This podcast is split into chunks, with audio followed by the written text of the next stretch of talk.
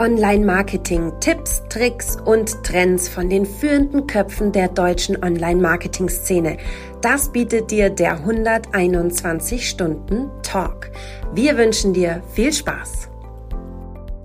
Episode 51, unsere letzte Episode, bevor der Osterhase kommt. Und nicht nur der Osterhase bringt euch lauter nette Kleinigkeiten, sondern wir bringen euch auch ein buntes Osterkörbchen voller Themen. Und unser größtes Ei in unserem Osterkörbchen ist heute das Thema serverseitiges Tagging. Also alle Web-Analyse-Freaks da draußen und alle, naja, wir werden mal nachfragen, Datenschutz-Angsthasen da draußen sollten heute dranbleiben. Wir haben einen Wiederholungstäter bei uns, der uns so ein bisschen abholen wird, was ist es eigentlich, was bringt uns das und äh, löst es, welche Probleme löst es und welche Probleme bringt es vielleicht auch mit sich. Aber ähm, ihr kennt es schon, bevor wir ins Thema einsteigen, verrate ich euch ganz kurz, wer mit euch heute durch diese Episode hoppelt. Das bin einmal ich, die Sarah, Sarah Jasmin Hennissen. Ich bin bei der 121 Watt für die Content Marketing Seminare und Webinare zuständig. Und wenn ich da nicht den Teilnehmern die Content Marketing Welt näher bringe, dann begleite ich Unternehmen da draußen in der osterhäslichen Welt okay, ich muss aufhören mit dem Osterhasen, dabei ihre Content-Marketing-Strategie zu optimieren und ähm, anzupassen. Also ich lasse euch jetzt mal rüberhoppeln. Okay, ich höre doch noch nicht auf zum Patrick. Erwischt. Ich freue mich sehr, dabei sein zu dürfen beim 51. Format mittlerweile hier. Richtig cool. Zieht euch die anderen 50 ein. Äh, dazu aber später mehr. Ja, ich bin Trainer bei der 121 Watt zu den Themen Online-Marketing und natürlich die Kunst der Suchmaschinenoptimierung. Und um mich selber auf dem Laufenden zu halten, genieße ich nicht nur sehr hier das Format von Sarah und mir hier, sondern auch natürlich unseren 121 Stunden Newsletter, auf dem das ganze Format natürlich auch aufbaut. Und Sarah und ich picken uns ja immer dann so die, die Thumbstopper für uns jeweils persönlich raus. Und bevor ich mein verrate, fahre ich natürlich erst mit dich, Sarah. Wo ist denn dein Daumen gestoppt? Diese Woche ist er gestoppt beim Thema Social SEO, also dem Zusammenspiel von deinem Content, den du gezielt für die Suchmaschine schreibst, beziehungsweise um über die Suchmaschine gefunden zu werden, muss man ja tatsächlich sagen, und ähm, deinen Social Content, also der über die sozialen Netzwerke mehrheitlich Traffic anziehen soll. Was hat jetzt das eine mit dem anderen zu tun? Also es ist ja nicht so, dass ein erfolgreiches Facebook-Profil oder ein erfolgreiches Insta-Profil uns im Google-Ranking in irgendeiner Art und Weise direkt hilft. Aber warum gefällt mir der Artikel? Weil er zeigt, wie wir wenn wir mit Content arbeiten, und das ist ganz egal, ob wir den Content für die Suchmaschine schreiben oder für die Auffindbarkeit über die Suchmaschine, muss man ja besser sagen, oder ähm, für Social Web da draußen, wir leben in so einer Symbiose, wir helfen uns gegenseitig. Und worum geht es jetzt also in dem Artikel? Der sagt uns eben, naja, wenn wir guten Social Content machen, wenn wir gut gepflegte Social Media Profile haben und da es schaffen, auch immer wieder Traffic auf unsere Seite zu lenken über unsere, unser gutes Social Media Management, dann hilft das natürlich schon auch ganz indirekt unserem Google-Ranking. Wenn bei uns was los ist, wenn die Nutzersignale positiv sind, wenn wir vielleicht tolle Backlinks bekommen, weil wir sichtbar geworden sind, dann profitieren wir natürlich auch in unserem Ranking. Und das, der Artikel war einfach so mein Daumenstopper, weil ich mag es immer, wenn wir ein bisschen zusammenhängender denken und nicht immer jeder so in seinem stillen Kämmerchen sitzt und sagt, ich bin der SEO, ich mache nur das und ich bin die Content Queen und ich mache nur das und wir reden nicht miteinander. Nein, wir sind alle Freunde und äh, Social SEO hilft uns, diese Freundschaft zu pflegen und den besten Nutzen aus unserem im Prinzip gemeinsamen Ziel zu ziehen. So, das von mir. Lieber Patrick, wo bist du denn hängen, stecken, stehen geblieben in unserem 121-Stunden-Newsletter? Ja, bei mir, ich bleibe tatsächlich bei Social, Sarah. Und zwar gibt es einen schönen Vergleich im Newsletter. Ich spoiler den auch nur an. Und zwar zwischen den klassischen klassisch sage ich schon, ne? TikToks, also die, die kurz hochformatigen Videos, die mittlerweile ja auch bis zu zehn Minuten hochgedreht werden können und Facebook hat ja so ein bisschen abgeguckt, ne? Und bei Instagram jetzt ja entsprechend auch die Reels, also die Antwort auch auf diese kurzen, hochformatigen Videos, die aber noch lange nicht äh, auf zehn Minuten hochgepasst werden dann tatsächlich, sondern die sind maximal bei 60 Sekunden. Die Videolänge ist nur einer von vielen Vergleichen, die jetzt in diesem Artikel getätigt werden. Letztendlich schon mal so als, als kleines Foreshadowing ist natürlich ganz wichtig, welche Zielgruppen ich ansprechen möchte. Aber die jeweiligen Videoformate verlangen auch die eine oder andere besondere Anpassung an die Plattform natürlich. Das bedeutet nicht nur wegen der Zielgruppe, sondern auch wegen den technischen Möglichkeiten. Ich habe natürlich bei TikTok nochmal eine immens größere Mediathek, mit der ich meine Videos auch musikalisch aufwerten kann zum Beispiel. Und, und, und. Und was ist und, und, und ist, müsst ihr neugierig sein, unseren Newsletter mal reinschauen und einfach schauen, wie kann ich hier die passenden Formate auf den jeweiligen Plattformen bestmöglich ausspielen oder ergeben überhaupt beide Plattformen für mich gleichzeitig Sinn oder soll ich mich eher auf Instagram oder auf TikTok fokussieren? Von daher ganz wichtige Impulse und ein weiterer wichtiger Impuls. Ein Riesenthema, äh, Sarah. Ähm, Mhm. Natürlich ein riesen Datenschutzthema auch, dass das überhaupt das Ganze so aufbauscht. Und deswegen ist es ganz wichtig, dass wir hier unseren Wiederholungstäter begrüßen dürfen, der uns zum Thema serverseitiges Tagging bestmöglich abholt, aufschlaut. Ich denke mal, Sarah, wir spielen zu Beginn natürlich erstmal gleich so eine Vorstellung, aber lass uns doch erstmal wieder Glossar spielen. Was meinst du?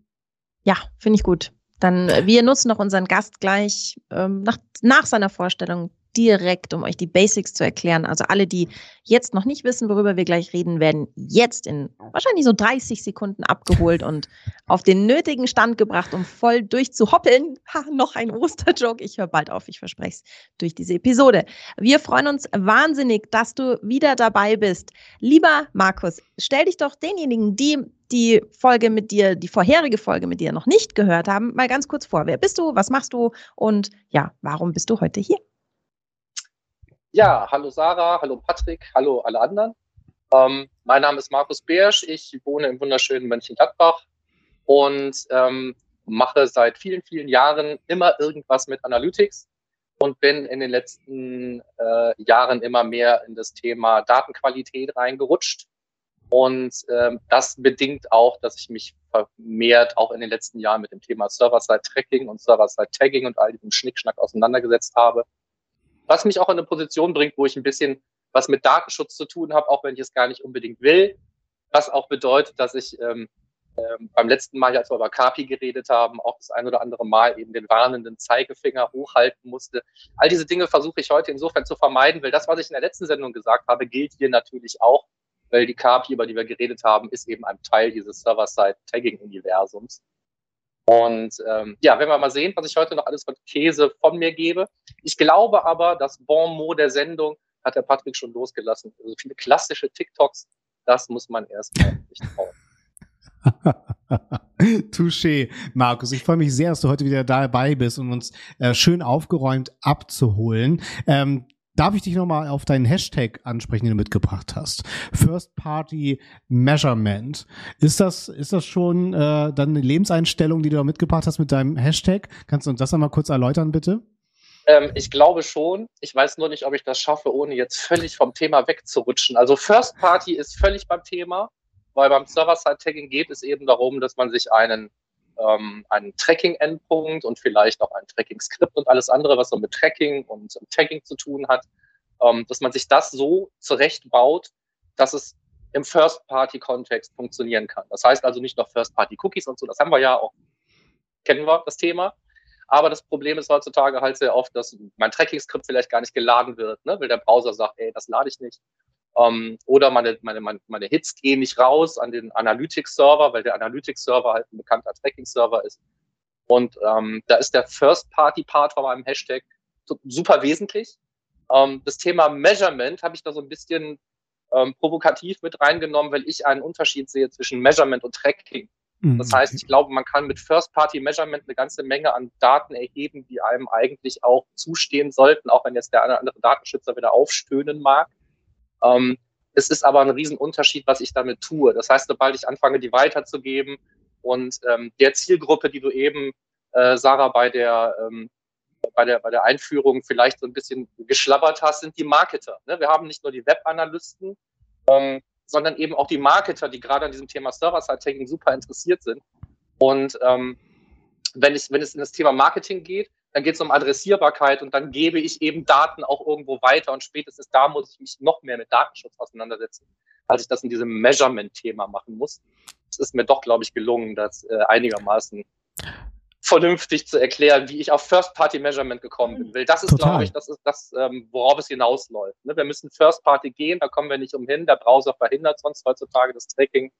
ähm, mhm. sehr schnell und sehr häufig oder er, schränkt es ein. Und ähm, für mich ist Measurement und Tracking sind zwei unterschiedliche Dinge. Das heißt, wir können ja schon mal so das erste, was bringt mir das, zusammenfassen, bessere Datenqualität. Also ich habe einfach bessere Chance, an die Daten wirklich ranzukommen und nicht von den Browsern, von Plugins, von Do Not Track Plugins sofort ausgebremst zu werden, bevor ich überhaupt irgendwas erfassen kann, oder? Das wäre jetzt schon mal das Erste. Warum, was bringt mir das? Ja, also das Thema Server-Side-Tagging, ähm, ob wir jetzt Server-Side-Tagging und Tracking auch noch irgendwie auseinanderhalten müssen, weiß ich nicht. Im Großen und Ganzen sind sie den gleichen ähm, Anforderungen unterworfen und, und sollen die gleichen Probleme lösen. Und eines der Probleme, die gelöst werden können, ist tatsächlich eben ähm, das Thema Tracking-Schutz. Das heißt, ähm, solange ich mich an den, an den Konsent halte, sollte es in meinem Interesse sein, von den Leuten, die mir eh schon Zustimmung gegeben haben, zu tracken, von denen die Daten auch wirklich zu kriegen und das so sauber und so zuverlässig wie möglich. Und das verhindert die heutige Browserlandschaft durchaus sehr effektiv teilweise. Ja? Und ähm, das ist ein Ansatzpunkt, wo man mit Server-Side-Tagging wirklich was erreichen kann. Mhm. Ein weiterer Punkt, wo viele Leute dann denken, dass das löst ist für mich, ist eben das Thema Consent. Das wird nicht gelöst durch Server-Side-Tagging. Ich, ich werde gar nicht aus der Verantwortung genommen. Ob ich es jetzt aus dem Browser sende oder vom Server sende, macht insofern aber einen Riesenunterschied, als dass ich ja dazwischen sitze mit meinem Server-Side-Tagging-Endpunkt, was zum Beispiel so ein Server-Side Google Tag Manager sein kann, und an dieser Stelle habe ich halt die Möglichkeit und auch die Verantwortung, Kontrolle zu übernehmen, welche von diesen eingehenden Daten, die mir jetzt ein Browser gerade gesendet hat, hier ist jetzt was in den Warenkorb gelegt worden, jetzt ist der auf dieser Produktseite, jetzt ist der im Checkout, jetzt hat er gekauft, ja, so. Dass diese ganzen Daten, die mich dir erreichen, normalerweise an meinem First-Party-Tracking, ein Punkt, das relativ zuverlässig. Ähm, von denen habe ich immer noch die Verantwortung dafür zu sorgen, dass die nur dahin fließen, wo sie fließen dürfen. Und das auch nur in dem Umfang, in dem sie fließen dürfen. Welcher Umfang das ist, ist eben teilweise sehr, sehr, sehr strittig. Ne? Und da gibt es auch nicht eine Meinung. Und da werden wir heute jetzt nicht das Rezept kriegen, wenn das, dann das und so weiter. Ne? Da muss Rechtssicherheit reingeklagt werden, da muss der Datenschützer mit ins Boot geholt werden, da muss der Rechtsanwalt mit ins Boot werden, wenn man den hat. Also Server-Side-Tagging ist kein IT-Thema. Ja, das ist vielleicht auch eine wichtige Sache, dass man das in den Kopf bekommt, auch wenn es um solche Projekte geht. Wir wollen da jetzt was einführen als erstes mal klar machen, was erwartet man überhaupt davon. Viele haben sehr unspezifische Erwartungen. Ja, sagen wir, wir kaufen jetzt den Server-Side Google Tech Manager ein und lösen fünf Probleme auf einmal, indem wir einfach Geld dagegen werfen. Das funktioniert leider nicht. Ne? So. Und das andere ist, wenn man sich entschließt, es trotzdem zu machen, auch informiert entschließt und weiß, was man damit kann, was man damit nicht kann, ist es halt kein reines IT-Thema. Wenn man die IT die Entscheidungen treffen lässt, hat man sehr oft etwas, was technisch wunderbar implementiert ist, Maximum an Daten bringt. Und da ist genau das Problem. Maximum an Daten kann man spätestens, wenn man es nicht mehr in die eigene Hand nimmt, sondern woanders hingibt, nicht mehr unter allen möglichen Umständen weitergeben. Da muss man so ein bisschen planen, nachdenken, handeln.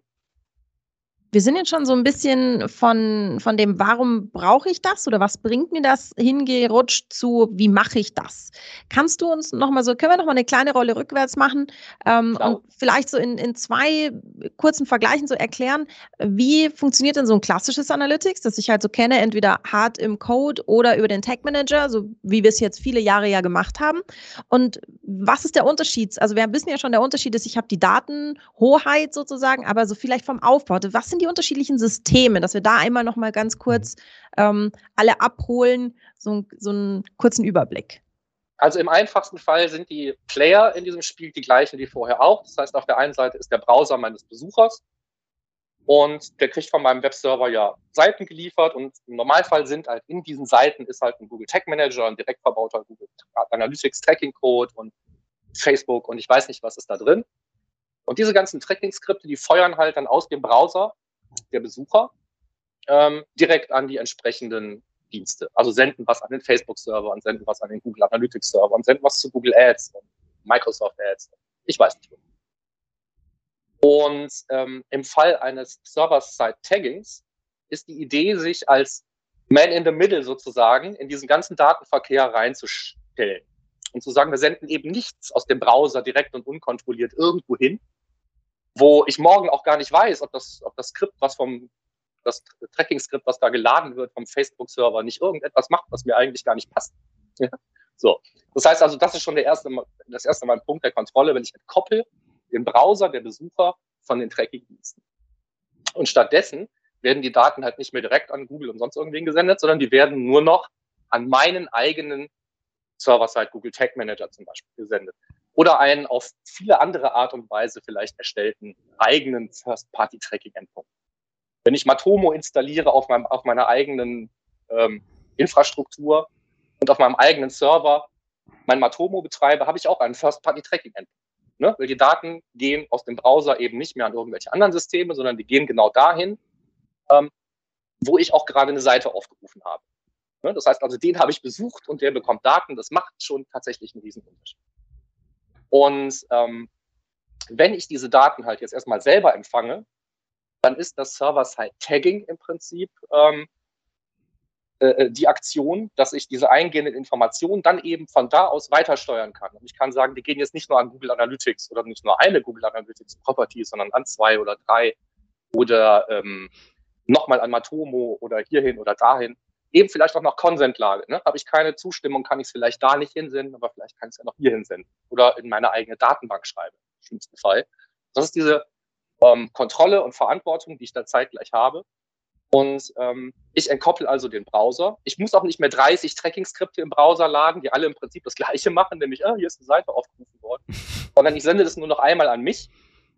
Äh, und mein Tracking-Endpunkt kann jetzt sagen, hey, hier ist eine Seite aufgerufen worden und das sage ich jetzt Facebook und dem und dem und dem. Das heißt also, die Last im, im, im Besucherbrowser wird auch geringer. Ne?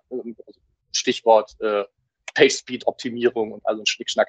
Klar sind diese ganzen Tracking-Skripte, die da geladen werden, auch ein Problem ne, für den Browser und sind Last. Und wenn ich die wegnehme, wird es im Prinzip oder zumindest mal in der Theorie, ähm, wird die Seite schneller. Und ähm, einer der weiteren Themen oder Kontexte, wo das immer wieder aufkommt, Server-Side-Tagging, ist das Thema Cookies gehen weg. Ja. ja? Ähm, da muss man eben sagen, es gehen nicht alle Cookies weg. ja? Äh, hoffen wir zumindest mal. Also, dass so ein von meinem eigenen Server serverseitig gesetzter, vielleicht auch nur serverseitig lesbarer, also HTTP-only heißt das dann irgendwie technisch, ein HTTP-only-Cookie gesetzt wird. Das muss noch ein paar Jahre funktionieren, sonst geht das Internet kaputt. Das, was uns weggenommen wird, sind diese Third-Party-Cookies. Gegen den Wegfall von Third-Party-Cookies kann auch ein Server-Side-Tagging nichts ausrichten.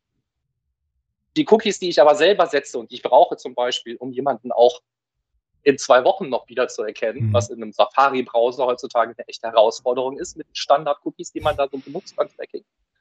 Ähm, mit einem Server-Side gesetzten Cookie habe ich diese Probleme alle nicht.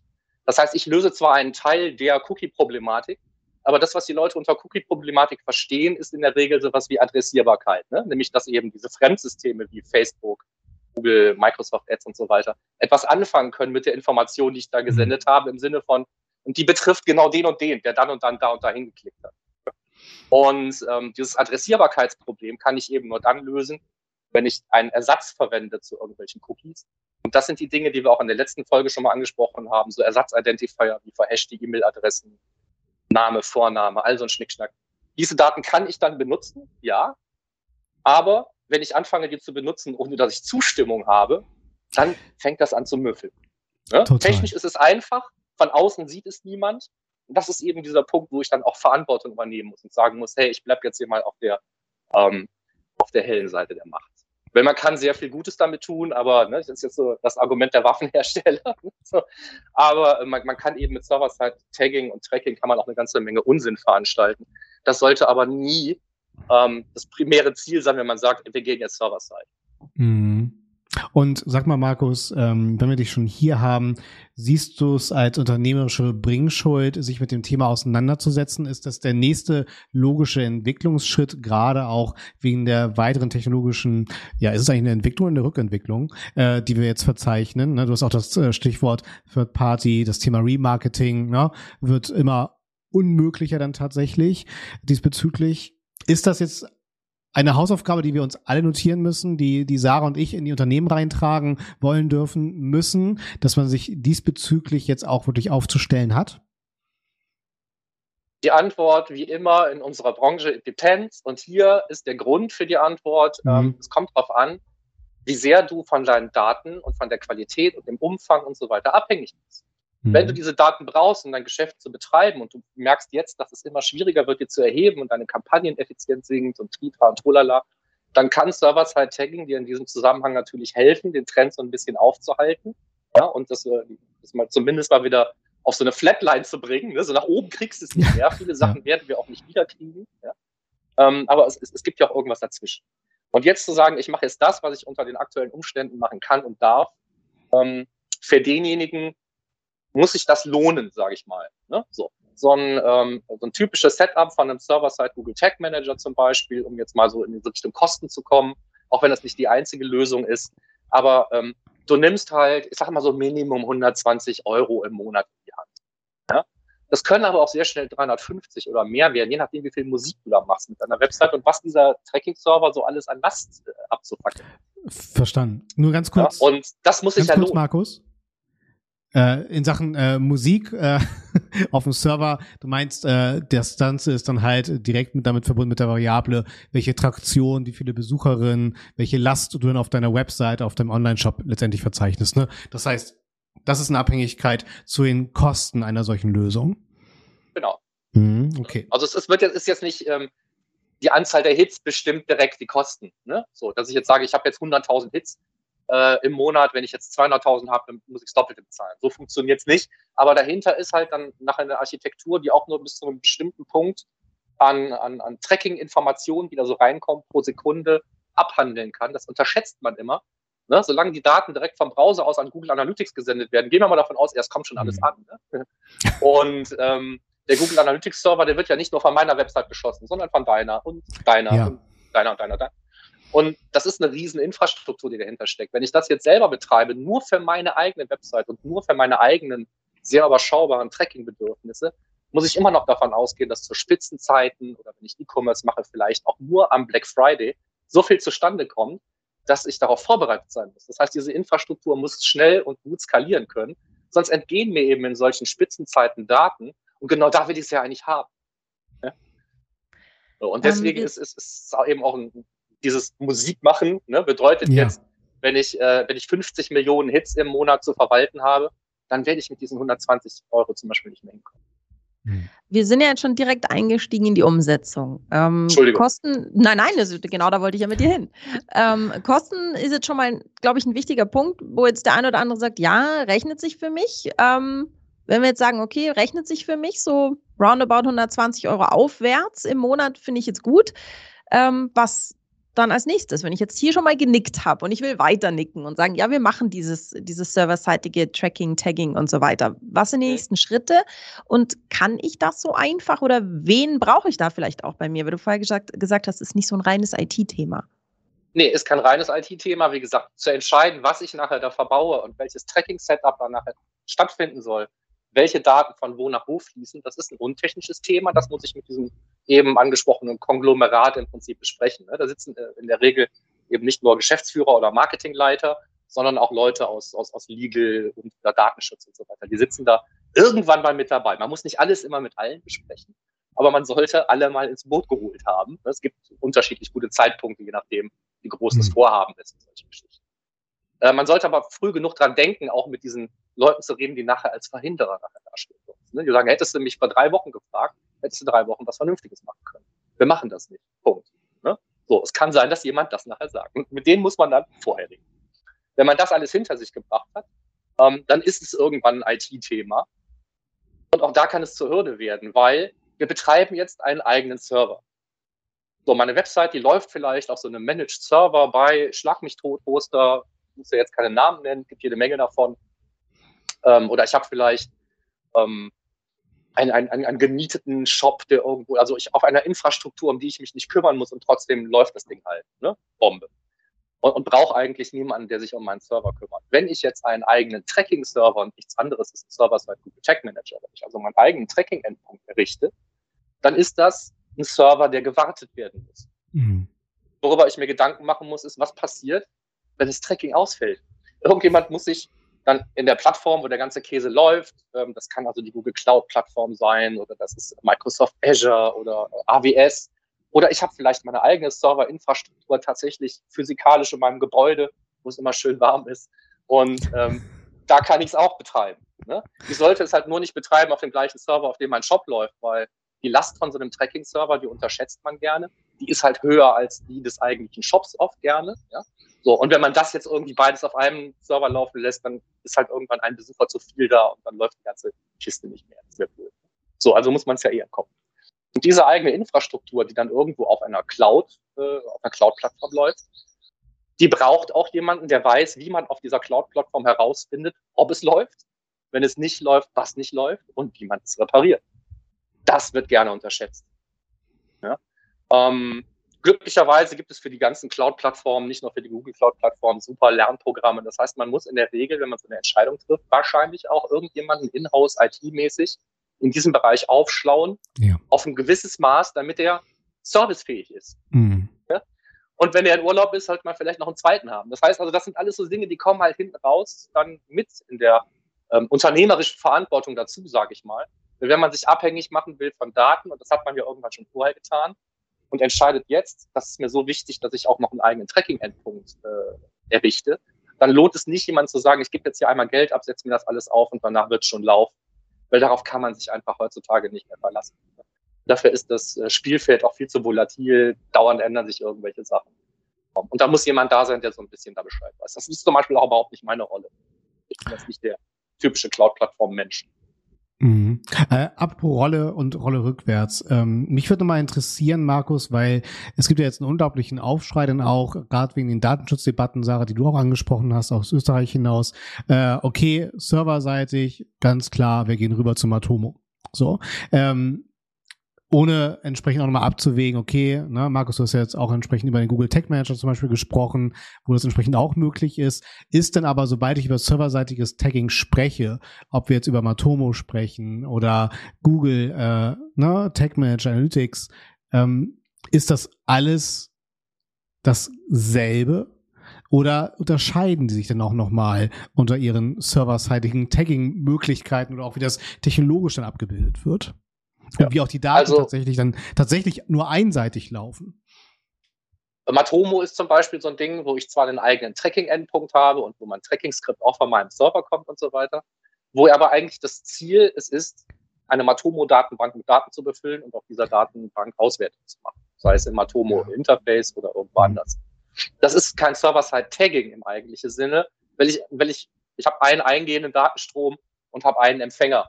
Ich sitze zwar dazwischen und das ist gut so, aber das ist Server-Side-Tagging lebt ja davon, dass ich einen eingehenden Datenstrom habe und ihn hm. an mehrere Empfänger senden kann. Insofern würde ich jetzt Matomo nicht als Server-Side-Tagging-System darstellen. Der Server-Side-Tag-Manager zum Beispiel ist aber überhaupt nichts, was sich darum kümmert, die Daten irgendwo zu speichern. Bloß weil die dahin gesendet werden, äh, entscheidet der ja noch nicht, äh, was damit geschieht. Mhm. Weil von Matomo läuft halt in die Matomo-Datenbank. Beim Server-Side-Tag-Manager kann ich halt selber entscheiden, hey, ich schließe jetzt hier Matomo an oder Pivik Pro oder eben die Haus- und Hof-Dinger von Google und da, dafür sind sie auch gedacht. Und das sind auch die Dinge, die ich auch ohne weiteren Aufwand eigentlich, ich muss nichts basteln, ich brauche niemanden, der mir irgendwelche Templates schreibt oder sonst was. Google Ads, ähm, selbst das Remarketing, um es etwas stabiler zu machen und so weiter. Das sind alles Dinge, auch das Conversion Tracking, die können von diesem Server-Side Google Tech Manager out of the box profitieren.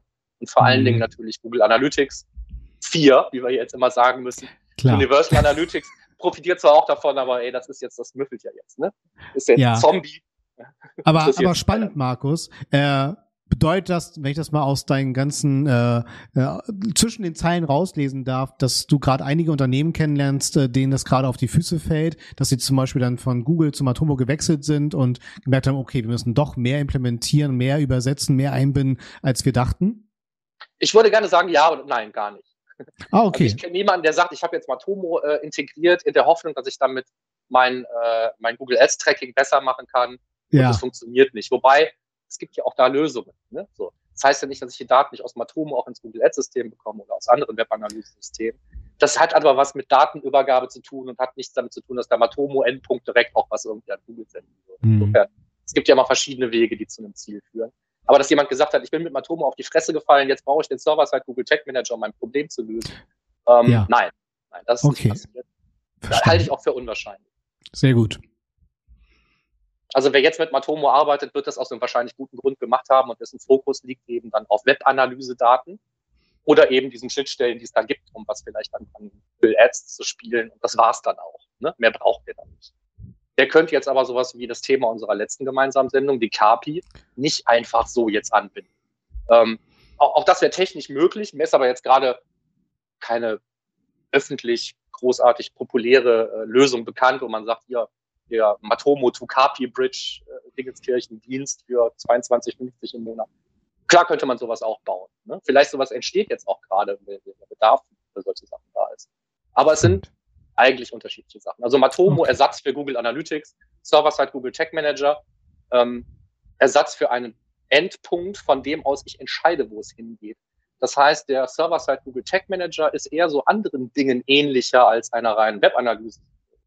Weil, weil es ja gar keine eigenen Datenbank hat.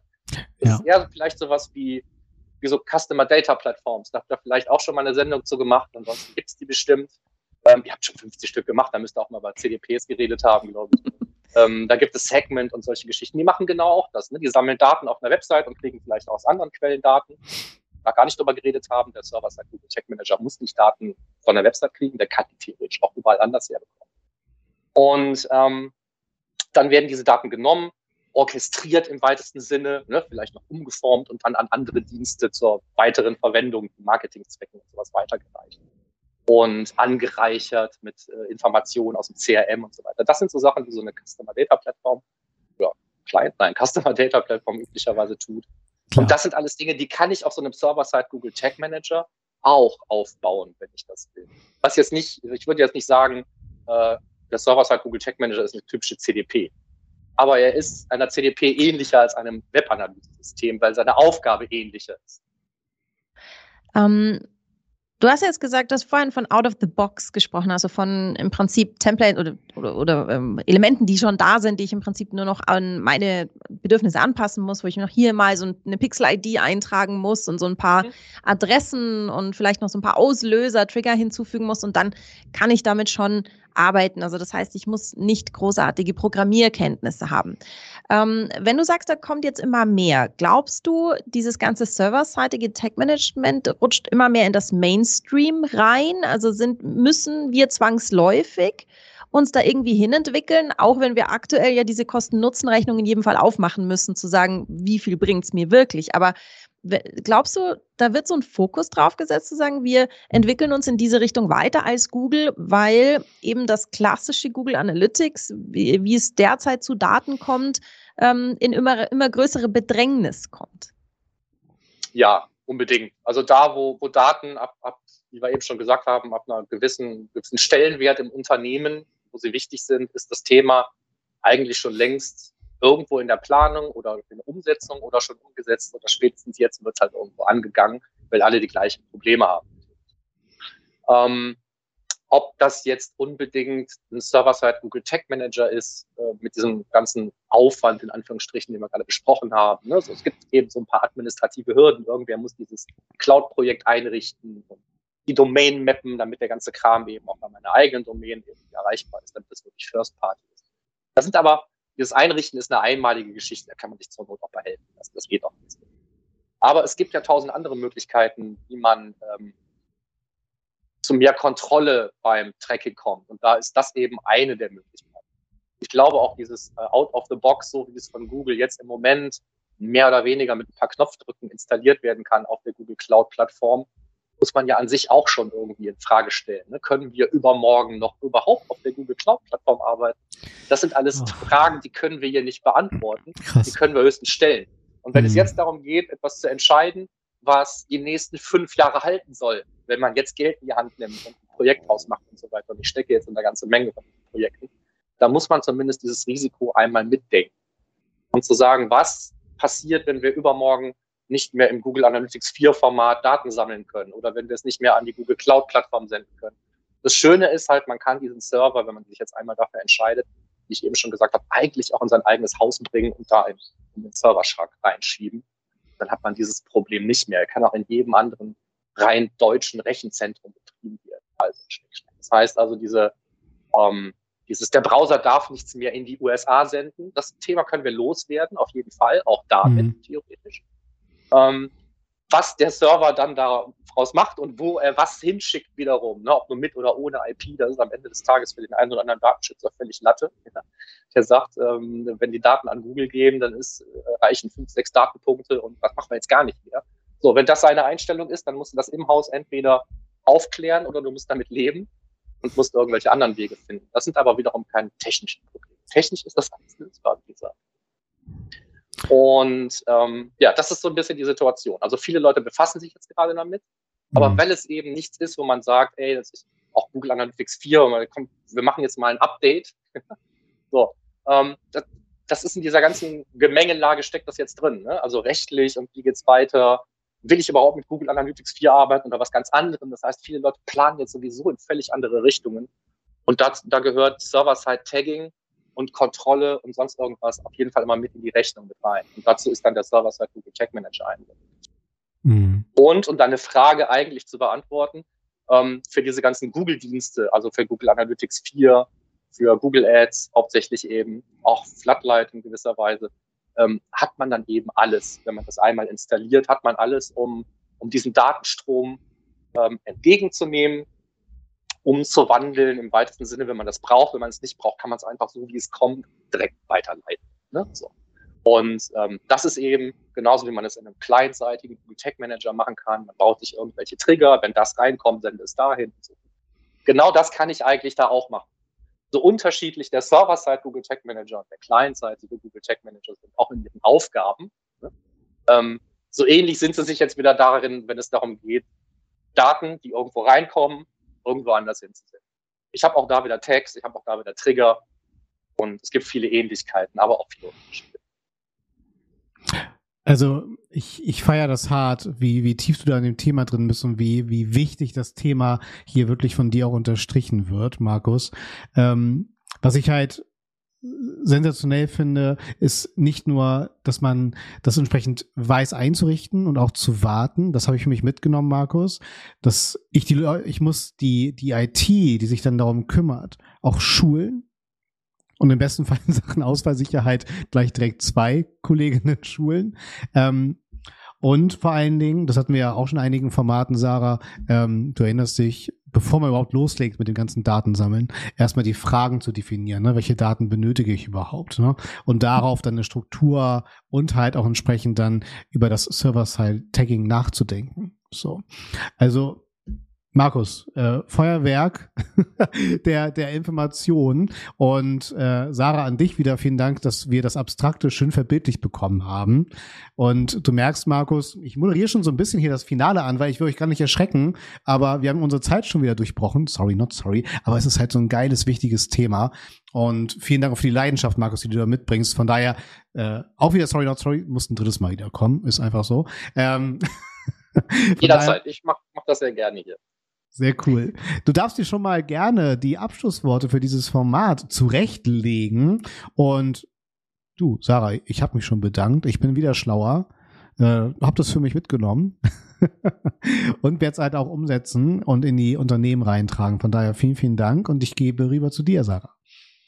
Ja, also ich muss sagen, alle, die jetzt schon so ein bisschen ein schlechtes Gewissen hatten, weil sie haben das so mitbekommen, da tut sich irgendwie was und jetzt irgendwie so mhm. Datenqualität und boah, unsere Kampagnen sind irgendwie nicht mehr so toll, aber serverseitig, das klingt kompliziert. Die haben heute, finde ich, so eine Schnellzusammenfassung bekommen, was sie erwartet und wo sie losgehen können. Und das ist eigentlich so das, was ich immer hoffe, dass wir mit unserem Talk erreichen, dass wir Impulse geben können ähm, für alle in der Praxis da draußen, die sie sozusagen dann ähm, mit in den nächsten Tag nehmen und am Schreibtisch den ersten Plan schmieden, so wie gehen wir es jetzt an, das Thema. Und das ist das, ähm, was mir an der Episode besonders gut gefallen hat. Wenn du sagst, boah, der Plan klingt super, aber keine Ahnung mehr, was wir eigentlich gerade gesprochen haben, das war zu viel, ich muss es nochmal hören, dann kannst du das. Und genauso wie alle anderen Episoden. Wenn du zum Beispiel sagst, die Episode mit der Conversion API von Facebook beziehungsweise Meta mit dem Markus, die würde ich auch gern hören. Die geht so ein bisschen in die Richtung wie die heutige Episode. Dann kannst du das machen. Bei Spotify zum Beispiel kannst du uns abonnieren, dann wirst du auch äh, zukünftige Episoden nicht verpassen. Wenn du jetzt lieber zuschauen möchtest und nicht nur zuhören möchtest, dann kannst du das zum Beispiel bei YouTube, Facebook, Instagram. Ähm, wir sind quasi auf allen wichtigen Plattformen für dich da und das jede Woche. Ich sage von meiner Seite auch vielen Dank und Tschüss und schicke euch jetzt rüber zu Markus für die letzten Worte dieses Talks. Ja, dann vielen lieben Dank, Sarah und Patrick. Ähm, hat mir auch Schweine viel Spaß gemacht. Ich habe keine Ahnung, wie viel Zeit vergangen ist, weil ich für das Thema halt so brenne, dass ich da äh, auch nachts stundenlang drüber reden kann. Ähm, wer da weiter einsteigen will, ich werde jetzt einfach äh, ganz dreist äh, erzählen. Auf meinem Blog gibt es jede Menge zu lesen zu dem Thema. Ich habe einen YouTube-Kanal, wo ich gelegentlich auch dazu irgendwelche Dinge veröffentliche. Und für die ganz, ganz spitze Zielgruppe, die richtig tief in das Thema Server-Side-Tagging einsteigen will, habe ich auch ein E-Book, äh, was gerade irgendwie seit heute in der zweiten Auflage zu kriegen ist und mit vielen schönen neuen Möglichkeiten des Server-Side Google Taggings, äh, Tag-Managings ähm, mit eingeflossen sind insofern. Aber wie gesagt, das ist eine sehr, sehr spitze Zielgruppe. Ähm, da werde ich nicht reich mit, aber hey, Link tun wir trotzdem mit rein. Schauen wir mal, was passiert. Ähm, Ansonsten vielen Dank für die Einladung, vielen Dank fürs Zuhören bis hierhin. Und ich würde mich freuen, wenn wir dann dieses Thema oder ein Verwandtes einfach nochmal gemeinsam angehen, nachdem vielleicht mal wieder so zehn Folgen vergangen sind und die Leute äh, sich dann wieder auf solchen Tech äh, technisches Gebabbel von mir konzentrieren können. Ähm, ja, das soll es gewesen sein. Sagt Markus Bersch beim 121 Stunden